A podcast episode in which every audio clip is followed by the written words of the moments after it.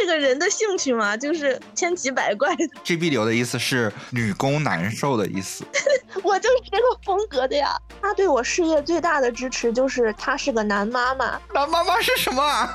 就是你觉得国漫会崛起吗？我觉得不会。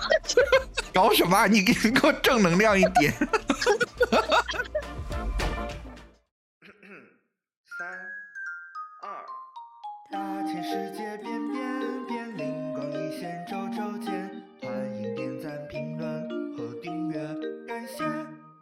せーのでもそんなんじゃダメもうそんなんじゃほら心は進化するよ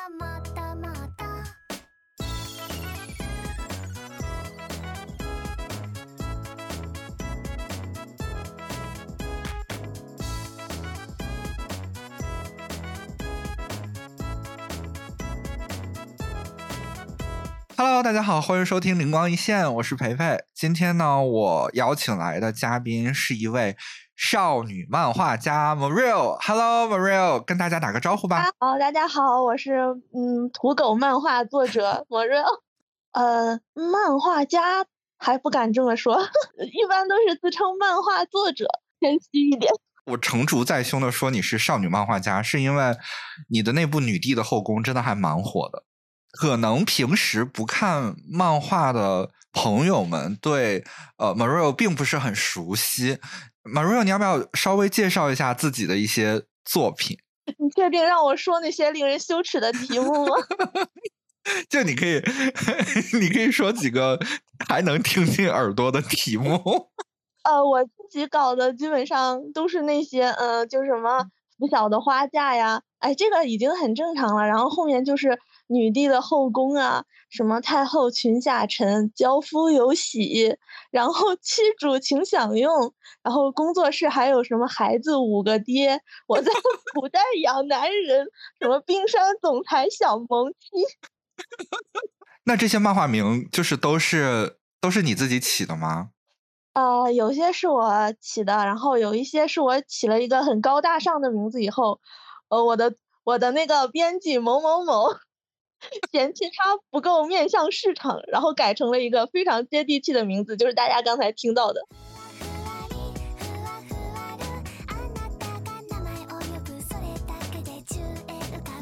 哎，所以我很好奇，那你是从什么时候开始想要画漫画的呢？呃，从很小的时候，大概小学的时候开始吧。那个时候其实还没有没太有概念，就喜欢在本子上画一些那种自己的小故事，然后 连起来还给同桌看，就是那种 就是魔法少女战斗的那种小故事。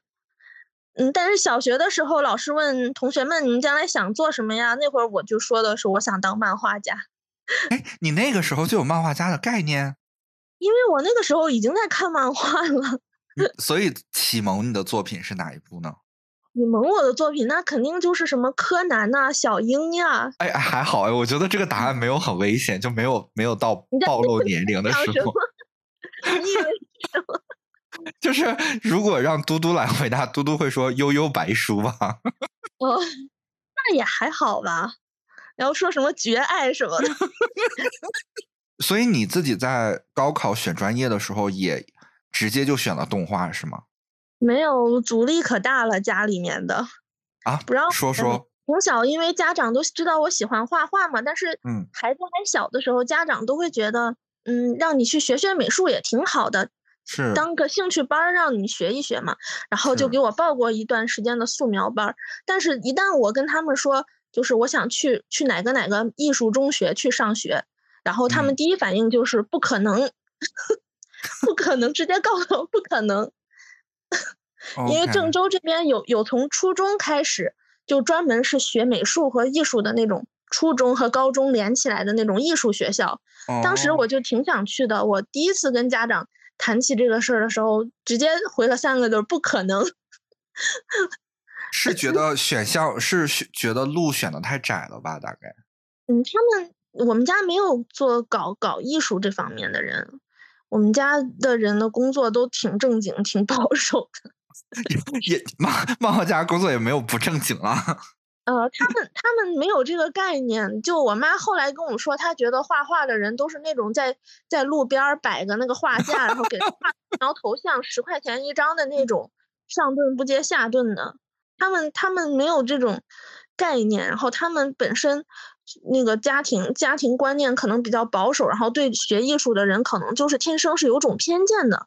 对，的确，就是上学的时候，很多家长都觉得艺术生就是那群学习不好的人，跟体育生是一样的。对，后来等到等到我上高中的时候，因为当年上高中的时候，就是家长又是把我弄到什么尖子生班，又又是给我弄了一个好同桌，又是请家教的，就是就是就是一心想把我往那种高高级大学里面搞，但是我过得特别的压抑，然后我只能偷偷画画。有一天我突然想明白了，然后我就回去跟他们吵架。因为已经高三了，我不能再等了，我再等，我这辈子可能就再也画不了画了。后来吵了好久嘛，也是吵得很凶。然后论点就是我我把我的论点提出来，然后 各位准备跟家长吵架的同学可以参考一下。好的，一个就是一个就是首先你要说，嗯，这个学学美术多么多么有有前途哈，未来未来有什么样的工作可以提供给你，然后你这个这些工作在大城市能赚多少多少工资，告诉他们这些是很有前途的。然后再说你现在学习压力很大，哪次哪次考试都是在那种及格线旁边徘徊。但是呢，如果你学了美术，你的分数线就可以降低到哪个档次，你就可以上一本大学。哦，明白。对，就是这种跟他们讲道理。与当年我的那个分数是在一本线和二本线之间游走的那种，然后我我跟他说了，然后吵架以后，可能我妈也是怕我，嗯，考不上一本大学，考一本的大学，因为他。他们对我的要求就是必须要上一本的大学，哦，然后然后然后最后就我们就商量了一个比较比较那个折中的一个方案，就是我比较苦一点。当时我们商量的就是让我去学美术，也让我考美术，但是我不能放弃文化课。明白。就是白天我还要在学校上文化课，晚上晚自习在老师那儿给我请假，把我送到画室去画两个多小时再回家。哦听起来真的很辛苦哎。真的很辛苦。然后每天不仅要在学校上文化课，然后还要写作业，晚上还要在别人能写作业的晚自习 赶到画室去画画，画到晚上十点钟，然后回到家再再写作业，然后反正每天都过得特别辛苦。但是我觉得好，歹让我考美术了，后来我就参加艺考了，考的还不错。哎，我觉得可能每个艺术生都有这个这个经历，就是当你发现你自己在文化课上很难卷过别人的时候，其实你可以通过研究一些高考政策，然后给自己找到一条弯道超车的对，就是找到一条弯道超车的途径，因为很多人会觉得说，你们艺术生就是呃，这叫什么偷机取巧，对不对？那可不是，还是有真心喜欢画画的人的，比如说我。啊，就是我我我想说，真心喜欢画画是一回事。我想说的另外一件事儿是一个点是，其实学习艺术专业并没有那么轻松和简单。嗯，挺累的。就是不，因为我自己当初学播音和编导，然后 Morel 学的是美术。其实我很清楚，就是艺考它是一个非常机械化的应试场景，就是它并不是大家想象的，你可以就在学艺考内容的过程里面就放飞自我，找到那种乐趣。其实不是，就你真的跑去学。艺考的那些应试技巧的时候，你会发现和学文化课的应试技巧一样枯燥，就是是非常枯燥的，什么素描、速写对呀、一点也不好。而且那个素描速写还不是在追求一个艺术效果，它是在追求英式效果。效果，对对什么样打分高，你就得画成什么样。对对，所以其实我觉得学艺考的同学在学艺考这个学科的时候，跟学文化课的同学学文化课的时候，其实底层逻辑是一致的。嗯，只不过是不同的学科，所以并没有真的轻松下来。嗯，然后第二个点是我认为选择艺考这条通路本身就是一种策略，就是当大家都在学随大溜，然后没有多问一嘴为什么，就去吭哧吭哧的去啃那几门固定学科的时候，有一个人站出来说：“哎，我为什么要啃这几个学科？我不可以用我别的方式让自己在整场考试里获得更好的分数，或者说达到一个更好的层次吗？”于是他去研究了，比如说艺考这条通路，然后研究到了哦，我可以去学习这几个学科，然后在每个学校符合它对对应的呃校招水平的情况下，我就可以去入学到一个更好的大学。就是我会认为这是一种策略思维，这不叫投机取巧。是的，就比如说我们家，他其实。就看一个，就认准一个文凭。他说他就是觉得你只要上一个一本，不管是什么样的学校，只要是一本大学，说出来倍儿有面儿。所以说你不管是自己考还是考艺考，你只要能上个一本大学，对于他们来说就是思想负担可能会少很多，就没有那么排斥了。但是我们也不是在鼓励说，就我们现在也不是在。呃，贬贬低说读书没有用哈，就是读书肯定还是有用的，读书最有用，读书能强国，要好好读书，就怕怕被挂热搜。哎，可是虽然你一直说就是家人很传统啊，然后有有有有阻拦你啊，但我其实也没有听到什么特别激烈的冲突。你们之间是有什么很激烈的这种冲突的经历吗？哎。就是最激烈的那会儿，就是把我的漫画书把从楼上往下扔嘛。啊。嗯，我把漫画书都得在家里藏起来，就不让我看。是什么时候？是什么阶段的时候？上学的时候，就是从小到大都是这样。从小学上初中上高中，就是要么就是扔我的漫画书，要么就是扣我的零花钱，要么就是把我锁在屋里。跟家长的这个斗争，我觉得大家应该都有体会，它不是。它不是一两次，它是一个长期而艰难的斗争过程。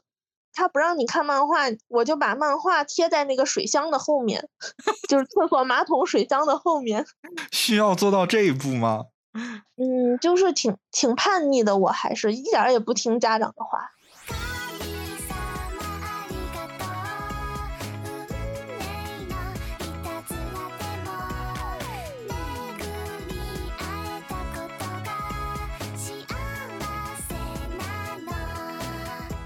哎，小 M，那你是什么时候正式入行了呢？就是呃，开始画漫画，然后拿稿费这样。那我做商业漫画开始就是大学毕业以后，大概就是一四年、一五年的时候，呃，那个时候已经很早了。那个时候画的实在是嗯不堪入目，但是还是有幸能被一家杂志的编辑看到。哦，是纸媒吗？对，是纸媒。哎，那个时候。就是刚好是在纸媒的一个末期，我感觉。嗯，二零一四。那时候还，嗯，马上马上就要有网漫了，但是又还没有网漫。哦。我就在纸媒挣扎了两年，然后发发过一些短篇，然后长篇还没有诞生，就被编辑挖走去画网漫了。哎，你是，所以你是怎么在学校里面接触到纸媒漫画连载这种这种工作机会的呢？嗯，就是我们本来学的就是这个专业，呃，学动画系，当年，嗯，也是也是专门考的动画系。然后当时动画系有一些学长，就是也是想做漫画行业的，跟那些学长在一个小组，然后就经常会聊到怎么将来去投稿漫画，然后找一些做相关的工作。哦，然后那些学长对我的帮助还挺大的。然后就是上学的时候会画了一些黑白漫画，那个年代还真的就是黑白漫画，还会贴网点的那种，就是贴那些那个电脑上自带的一些网点，然后传到当时是传到那个有妖气上面。好老的名字哦。传到有妖气上面，然后编辑好像就是从有妖气上面看到我发的黑白漫画，然后过去找我的。哦。然后，呃，那其实等于说你二零一四年正式入行嘛，对吧？哦，对吧？应该算是。哦，然后呢？就是当年在 杂志摸索了两年，但是因为当年画的实在是不怎么地，磨那个长篇连载磨的实在是太痛苦了，就一直在修改。然后过了两年，二零一六年左右吧，然后那那个编辑来找到我，就问我要不要来画条漫。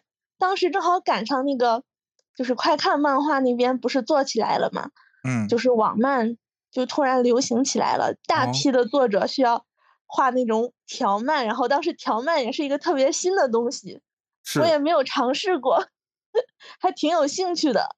然后一拍即合，就过去尝试着画条漫了。二零一六年那个时候，应该也是 IP 市场比较火热的时候，所以其实算是有蛮多资本，然后涌进了小说圈层和漫画圈层。对，我记得那个时候特别火这个条漫，然后那些编辑就到处在找作者，稍微画的像个人样的，都被挖走去画条漫去了。反正我也哦是刚好赶上了那个时代，然后就直接去画条漫去了，就一直画到现在。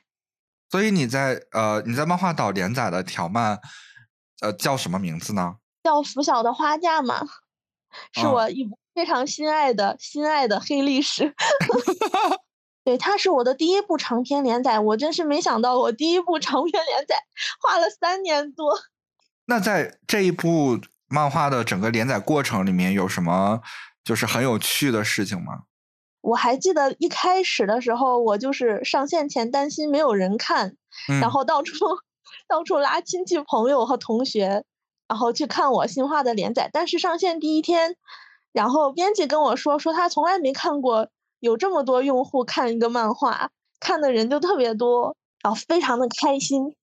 在网络平台连载条漫和在呃纸媒连载短篇的这种创作感受有什么样的差别呢？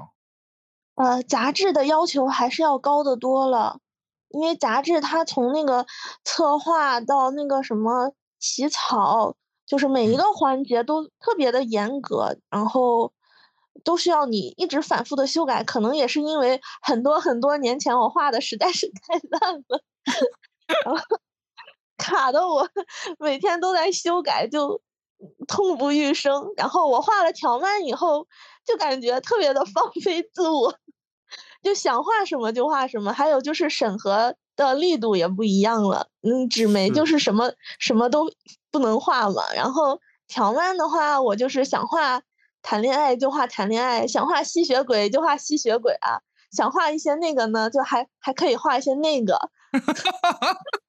我觉得我没有必要在就是表现出对拂晓的花嫁这么陌生的状态，因为其实我之前也在漫画岛当呀，你装什么编？辑，而且拂晓当时其实是我们编辑部评价的一部 S 级作品，所以什么资源都会往拂晓上面去冲。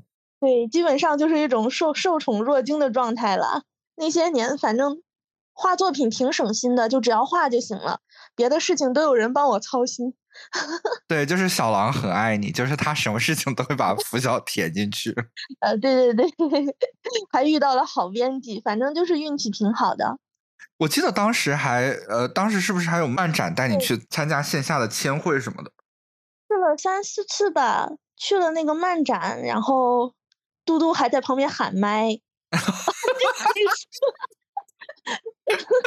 什么什么什么走过路过不要错过，兄弟哥什么兄弟俩看上同一个女人，什么弟弟爱上了嫂子，然后周围那些带着孩子的家长都投来了那样的目光。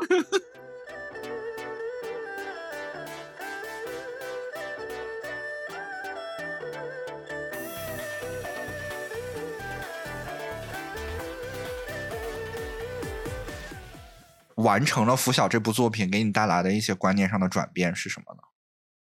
嗯，就是我觉得就是漫画的商业模式吧，就是主要就是我在连载第一部这个网漫的时候，经历了一个从免费到付费的一个转变。嗯因为当年《拂晓花家》还在连载的时候，网漫刚开始兴起，就是全都是免费看的，很嗯少有那种付费的漫画，然后大家看的漫画也都是免费的。但嗯是某一天，平台突然告诉我们，我们的漫画要收费了。大家一开始作者都很不理解，就是觉得别的作品都是免费的，我却要付费，那么我的作品肯定就没有人看了呀，对吧？是然后作者肯定都是希望自己的漫画火，然后有很多人看的。一开始我也是不理解，我也是骂骂咧咧的。等到我拿到付费收入的时候，我就闭嘴了。付费的好，还可以再多付费一点。呃，呃我我其实有了解到你在做拂晓的阶段，其实同时还有另一份工作，对不对？哦，对，是，这是可以说的吗？其实我在我在学校当过老师，啊，所以是当美术老师吗？是当计算机老师，啊，而且而且是当那种就是计算机基础的老师，每天上课做的事情就是同学们大家好，我们第一节课先来学习一下如何开关机，这个呢 就是开机按钮，只要按一下，电脑就可以启动。啊，底下学生都把我当智障一样看，就是每次上课都特别痛苦。啊，为什么为什么还会有这种课啊？我怎么知道？他的课本上就是这样写的，第一节课就是讲开关机嘛。OK，所以这份工作和你自己的就是漫画作者生涯有有冲突吗？嗯，冲突还挺大的，就是这个就要讲到我上大学的时候不务正业，玩了几年剑网三，然后呢？不 好好画画。等到大学快毕业的时候，就着急找工作了。然后当年我特别想去某某公司，是什么公司？也是做漫画的一个，当时我觉啊得还挺大的公司，我还去那里参加过培训，然后我就哦对这种专门制作漫画的公司心生向往，因为还跟日本好像有合作，就是非常的向往。但是，但是吧，我也不怪别人，我就怪自己打了四年剑网三，不好好画画，以至于毕业以后找不到工作，然后 那个公司就死活不要我，我就有点自暴自弃，然后我就去当了老师。哦，自暴自弃去当了老师。那没有办法呀，那毕业以后总得有有份工作养活自己嘛。是，对，所以我我想跟同学们说，一定要，嗯，其实也没有什么关系，一时半会儿没有合适的工作，先找一个工作，一边养活自己，一边在画画嘛，又不冲突。其实啊，你这里不是应该告诉大家说，上学的时候不要玩网游，要好好钻研专业，去找一个好工作吗？玩了四年剑网三，唯一的成就就是打游戏打回来个老公。哎，好像好像你结婚这件事也是在连载花家连载拂晓的过程里面完成的。我花嫁快完结的时候，男女主结婚了，我也结婚了。男女主、有点浪漫。男女主在佛罗伦萨办的婚礼，我也去佛罗伦萨办了婚礼。请问是你先有了佛罗伦萨婚礼这个漫画剧情的构思，还是你先去了佛罗伦萨，然后走的漫画，然后我再去的佛罗伦萨。天呐，也太浪漫了吧！就是把自己向往的事情在漫画里实现，不仅如此，还把还把这件事情搬进了现实。对呀、我行动力很强的。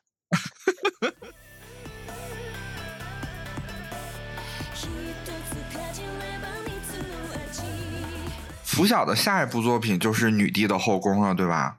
那这部作品是如何被创作出来的呢？呃，就也是也是那个拂晓的花架快完结的时候，一八年底吧，已经计划好一九年中旬就完结了。嗯，作为一个画漫画要养活自己的人，如果连载中间断了，不就没有收入了吗？是然后一八年底我就开始给到处给平台投稿， 写嗯。了一些大纲呀什么的，就是包括女帝的后宫的大纲也是在那个时候写好的，写了很多个大纲，然后到处投稿。但是就是特别不巧的，就是一八年底那会儿刚好碰上了一次漫画行业的一次就是寒冬，寒冬期，就可能是我我们第一次遇到寒冬期。就记嗯。得那会儿，那会儿就是好多作品就突然就被停了，被砍了，嗯，然后就是是那个财政那边又收紧，很多新作品也不给开了，就正好赶上那个时候。然后嗯我投的一些大纲也纷纷被毙掉，包括女帝的后宫。哦，是吗？你女帝的后宫投过稿啊 对，女帝的后宫大纲到处投稿，到处被毙，然后？OK，然后平台编辑那会儿投了几个大纲，唯一选中的一个还是一个校园大纲，但是那哦个最后也没有做出来，就非嗯常折磨人，就是感觉到处碰壁的一种感觉。之前可能嗯过得太顺了吧，是对然后之然后之后我就觉得这样拖下去不行，我就自己开始准备女帝的后宫了。就是那会儿拂晓的花嫁还没有完结，我就已经开始自己画一些人设什么的了。我想着实在不行，我我就反正反正拂晓的花给我赚了点钱嘛，然后我就想着自己做算了。哦，嗯，然后我就自己做了。结果没想到全网都火了。因为那个题材一开始就是没有什么人做，然后它是一个它是一个女性视角的一个后宫题材。当时做这个选题的时候，编辑还跟我说说那个什么，咱们咱们这儿的这个女性读者，他们的那个思想都比较保守，可能接受不了你这种一个女的跟很多个男的发生关系的这种故事，他们会觉得这个女女主角不够矜持哈。是，但是我也不知道为什么，反正我那会儿就是放飞自我了，我就说我随便画画，你们不用管我，等我找到新的项目了以后，我再把这个完结掉，我去画新项目。然后我就自己开始搞了，就结果没想到，就是大家比起看女主一对一，更喜欢看一个一个女人开后宫。对，可能还是因为太少见了吧。是，所以你就开始了你的 GB 流。就这里跟这里跟大家科普一下，GB 流的意思是女工难受的意思。这个人的兴趣嘛，就是千奇百怪的。就是谁能谁能想到呢？对，以前的我还是一个喜欢美青年的少女，然后后来我长大了，高中时期我就开始变成喜欢美大叔了，而到了现在我这个年纪，我只喜欢美少年，变成了怪阿姨。哎，可不可以和我的听友们分享一下，就是呃，画漫画大概能赚多少钱呀？当年画拂晓的花架的时候，我记得特别清楚，那时候我画长篇连载拿到的第一笔稿费是四千块钱。哦，第一个月四千块钱，然后那会儿我当老师一个月才三千多块钱啊，所以说我拿到那个漫画稿费的时候，我自己也在想，哇，还是还是挺行的嘛，比我当比我当老师挣的都多，然后我就回去拿给家长秀了。家人他当时的想法可能就是不错嘛，找了一个挺赚钱的外快。但是四千块应该也不足以说服家里人，就是让你全身心投入到现在这份工作吧。就是那肯定是不行的。对，所以现在是怎么样的量级呢？嗯，一开始虽然有只有那么多，但是后来经过几年的发展和努力嘛，然后钱也是赚的越来越多了，然后就能达到原来 做老师的收入的很很多倍。啊，是有十倍吗？十倍，我算算，那应该是有有的吧？那有二十倍吗？二十倍也差差不多有的吧？那有三十倍吗？这个 就是当他们就开始慢慢觉得这个事情好像哪里不太对，你这个兼职怎么做的 越做越大了，就是这种感觉，然后都傻眼了，反正。所以其实你算是一个靠实力说话、靠金钱实力说话的少女漫画家。没有办法呀，家里的思想实在是太传统了。你就不把那些实际的东西放在他们眼前，他们是想象不到做这个行业能有什么样的发展的。嗯，的确，就是对爸妈来说，可能这个行业太虚幻了。说实在的，对，要不然还以为我在那给人画头像。啊，那所以现在你还是一边当老师一边在做漫画创作吗？嗯，没有了。拂晓的花嫁完结以后，我就辞职了嘛，我就不干了，我就全职画漫画了。呃，那你现在是有一个工作室的实体了，是吗？哦，对，我们现在是在郑州嘛，嗯，还行吧。虽然工作室不大，但是，嗯，挺温馨的。大家在工作室挺放飞自我的，都是画漫画的嘛。所以这算是走到了你梦想的一条道路之上。嗯，那肯定是呀。我反正我不会再回去教别人开机了。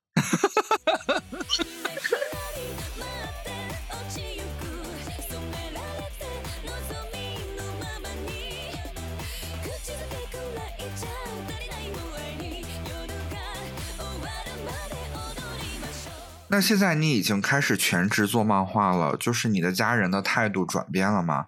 啊，还是说像以前一样，还是在阻碍你，或者说打击你？你们现在的关系怎么样呢？啊，我我我爸妈其实，在生活中跟我关系特别好的，嗯，比如说我爸，他是一个呃，他是一个女儿奴，哦，真的吗？他就是从小对女儿特别好，然后嗯，呃，比如说我现在自己一个人住的话，他会担心我这种不会做饭的人吃不上饭。什么时候睡懒觉的时候，我就听见我们家门突然被打开了，然后醒了以后一看是我爸在厨房给我做饭，然后哦他还他还会看我的漫画。哦 虽然我的漫画都非常羞耻，但是他从来不跟我讨论这些问题，他只会默默的给我打分、点赞，然后拍他的号给我留言好评。哇哦，之前我还见他跟一个骂我的网友互骂起来了。哇这些这很让人觉得幸福哎。嗯，这个确实，就就有时候还觉得他挺小孩儿气的。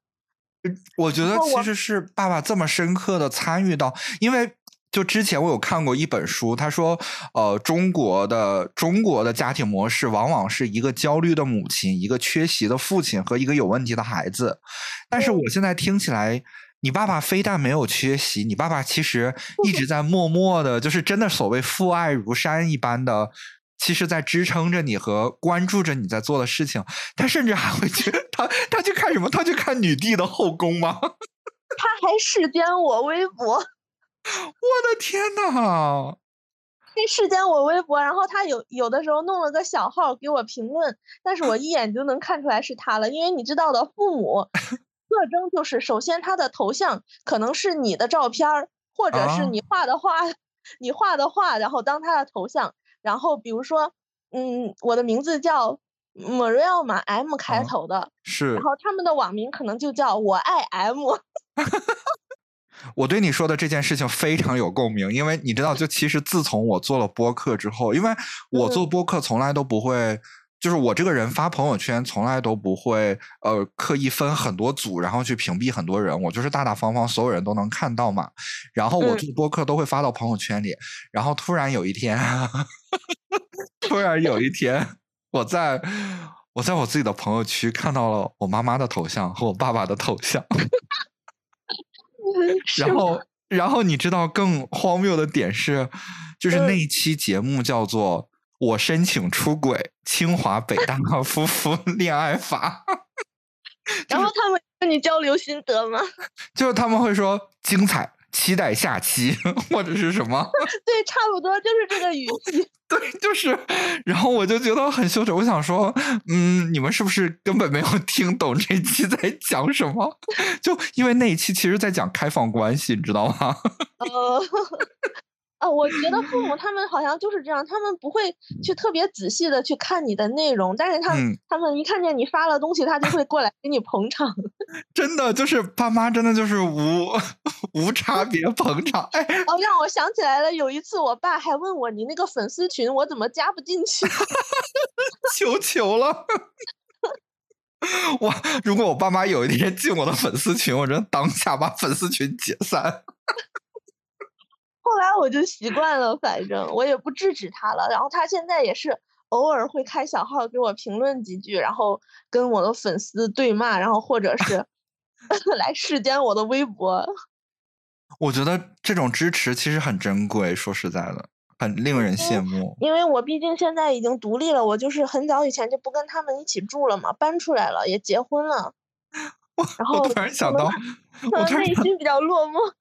我突然想到，你有一部作品叫《孩子五个爹》，对我妈也问我，你这些作品起的都是什么名呀？妈妈都不好意思秀给同事看。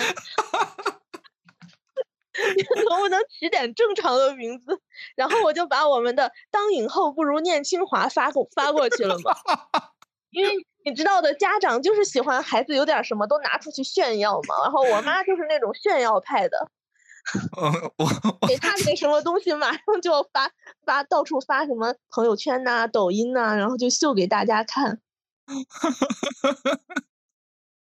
OK，嗯，所以现在就跟父母的关系就已经斗争这么多年了，现在跟父母的关系就已经好很多了，也不用再斗争了，反正我已经独立自主了。就已经能赚到大钱了。你说的好直白。那你你老公呢？就是他在你的事业上是支持你的吗？他对我事业最大的支持就是他是个男妈妈，男妈妈是什么啊？男妈妈就是，嗯，就是洗洗衣服、做饭、做家务，什么都什么都帮我处理好了的那种男妈妈吗？我的天，我知我我我当然知道男妈妈什么意思。我的意思是啊，所以其实你的生活起就你们家庭里状态是你的生活起居是是你老公在做主。对，因为我 实在是不太不太会做饭，也不太会做家务，太惭愧了。天呐，所以其实想当少女漫画创作者是是需要这样子的老公，配上这样子的爹。那不一定啊，我知道很多作者他们动手能力都很强的，只有我是这种除了除了好像画画以外什么都不会做，很废。但是就是身边有这样两位男性支持，也会觉得自己尽在蜜罐子里吧。哎，对的，我觉得还是他们的帮助非常非常好。嗯，对，因为现在毕竟不是那种特别封建的时代了嘛，什么男主外女主内的，现在都是就是谁能挣钱谁去挣嘛，哪还有那么传统？哇哦！但是也让人好羡慕，救命！哦，等一下，我才反应过来，所以你的漫画都是 GB 风格。啊，对呀，我就是这个风格的呀，你攻男受嘛。所以你真的是一个把自己的生活模式，就是把你自己整个人的真实模式跟自己的创作，就是揉的很很密切的一个作者。哎，我觉得是要这样的，你自己喜欢什么样的生活，然后你画出来才有真实感。你要是本身你不是这样的 GB 爱好者，你要是强行去画 GB，就总还有一种那种小娇妻的味儿，你懂吧？嗯，明白。所以你觉得女生独立是非常重要的，那那肯定是非常重要的了。但是是精神独立，生活可以还是让男人来做。你说的我，说的我真不好意思。啊，那我想问，就是在你做漫画行业呃这么多年，除了你的热爱之外，你有经历过什么让你特别糟心，或者是特别难过、特别生气之类的事情吗？说到这个，我可就不困了啊。我们是做原创漫画的，是吧？你要是嗯做原创内容，遇到的最糟心、最生气的两一两个事儿，肯定一个就是被抄袭，另嗯外一个就是盗版。哦，你你遇到那个抄袭的事儿吧，就着急上火，就是气得你晚上睡不着觉。我也是自己做了漫画以后，我才体会到这种生气，因为之前做拂晓的画架都是交给平台的嘛，嗯，平台就帮我处理好了一切的事情，但是后来我自己做了所有的事情都要靠我一个人处理，我就要去跟那些抄袭的，就要去跟那些那种人去打交道，然后就要自己去找律师，然后就要自己整理材料，去跟他们掰扯，然后骂骂咧咧的，反正。你要你要具体的挂出来一个事例吗？就是你有一个具体的故事。呃，这个我之前发在微博上，可能大家都知道了，就是，呃，我的我的漫画《女帝的后宫》，然后当时还挺有人气的，嗯，然后有一天突然有一个读者跟我说，他看了一个网剧，跟我的漫画一模一样，啊，然后我就去看了，真的就是一模一样，连台词都没有改。之后就开始了长达到现在已经官司已经打了一年半了吧，还在接续，还在维权吗？对，天呐，特别的不容易，就是就是做做原创这方面，知识产权维权特别的不容易，而且他们就是抄袭啊什么的，就根本没有成本，说抄就把你抄走了，你没有发现，那他们就赚了。你要是发现的话呢，他们也赔不了多少钱。说实在的，啊！但是整个官司得你特别。生气。整个官司反正中间挺纠结的，我有时候就是从来，因为我这也是第一次自己做嘛，然后从来都嗯没有见过打官司的时候，就是抄袭方就是那种嘴脸，就是让人觉得就是那个人说说出来请说出来，请说出来，让我的听众们听见。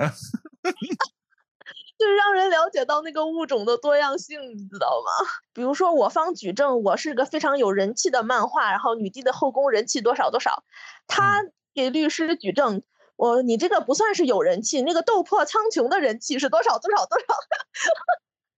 啊，拿我的漫画跟斗破苍穹比，你知道吗？然后呢？他想说什么呢？他想说我这个漫画根本就没有那么大影响力。然后我说我这个漫画是什么什么题材的，然后他就从晋江小说网找了一千多个那种女尊题材的小说，然后说你这个作品这个风格早就被写烂了。然后呢？就是那你认为他一定是抄袭，而的点是什么呢？嗯，因为因为这个 这个就是连台词都一样了，就是从头到尾几乎是照搬了，他只是在狡辩而已嘛。所以他抄的太明显了，所以这个其实抄袭的事实是很好判定的。只是我看见他那种狡辩的那种嘴脸，我就觉得特别气人，你懂吗？所以其实你们通过就是台词的举证，法院也认同了，就是他们是抄袭事实成立的，对吗？哦，是的，是的。那你们现在是哦他们该不会上诉了吧？哦，是在上诉，已经到二审了。所以你觉得目前在国内的这个原创维权成本是很高的吗？对呀、因为维维权的话，它的原创不仅要面对抄袭，还要面对就是数之不尽的那些盗版。这儿有一个盗版，那儿有一个盗版，就是各种短视频平台呀，什么拼多多呀、小红书上面呐，到处发的都是你那些漫画，就是没有授权的转载、付费章节啊什么的。天呐，零零碎碎的，然后如果你每一个都追究起来的话，那成本肯定一下就上去了。所以说，作者一般都没有办法每一个都追究到。但是看到会很生气。对，就是看到会很生气，而且还会有很多很多热心的读者，每天源源不断的都会把那些盗版的情况截图发给你，强迫你去看。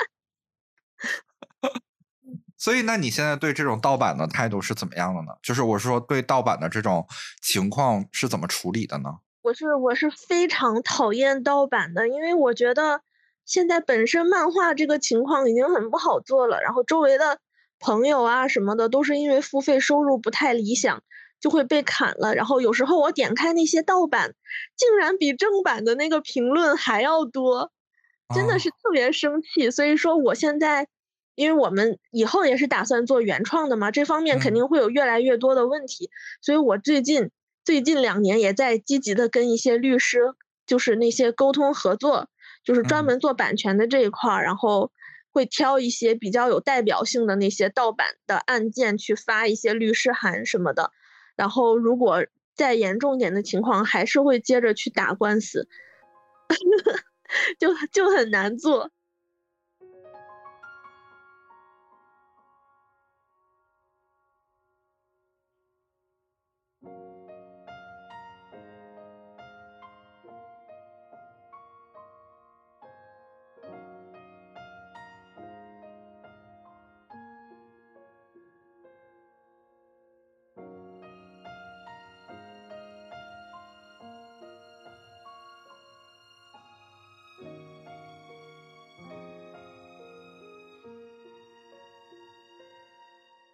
OK，所以我们聊了呃小 M 的整个呃做漫画作者的经历，以及和家人的关系。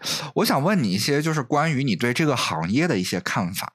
嗯，我问你一个很直白的问题，就是你觉得国漫会崛起吗？我觉得，我觉得不会。搞什么啊？你给你 给我正能量一点。为什么？就是我不知道怎么说，就是以现在这个形式来看，就是嗯国漫做不好，它不是很单纯的原因，它不是只有资本的原因，也不是只有政策的原因，也不是只有作者的原因，它是很多个因素都不太好，然后掺掺杂在一起，就是哪哪个方面都不好。就就这种很复杂的这个因素，它不是指作者努怎么样怎么样努力就能改变的。那在这种环境下，你还在这个行业里面坚持创作的原因是什么呢？嗯，有时候觉得反正自己都已经坚持了这么多年了，再坚持两年，就说说不定好像就会就会好起来那样，就反正还是心存希望吧。就总觉得过两年会更好，过两年会更好。虽然吧，虽然吧，也没有什么转折点，都已经坚持到现在了。然后除了画画以外，对别的事情感觉也没有什么兴趣，还是主要还是因为喜欢吧，可能。哎，所以其实真的这是一个用爱发电的这样的一个行业。哦，那肯定是现在就比如说现在吧，就是很多原来跟我一起画漫画的那些作者，好多都转行不画了，因为毕竟现在感觉有些凉嘛。还坚持在这儿画漫画的，一直在投稿的那些作者，那肯定都是真正喜欢漫画的。然后除了漫画以外，别的不是很想干的人，所以才一直留在漫画行业。我觉得这些人。哎，真的是大家一定要 关爱这些作者，真的很不容易。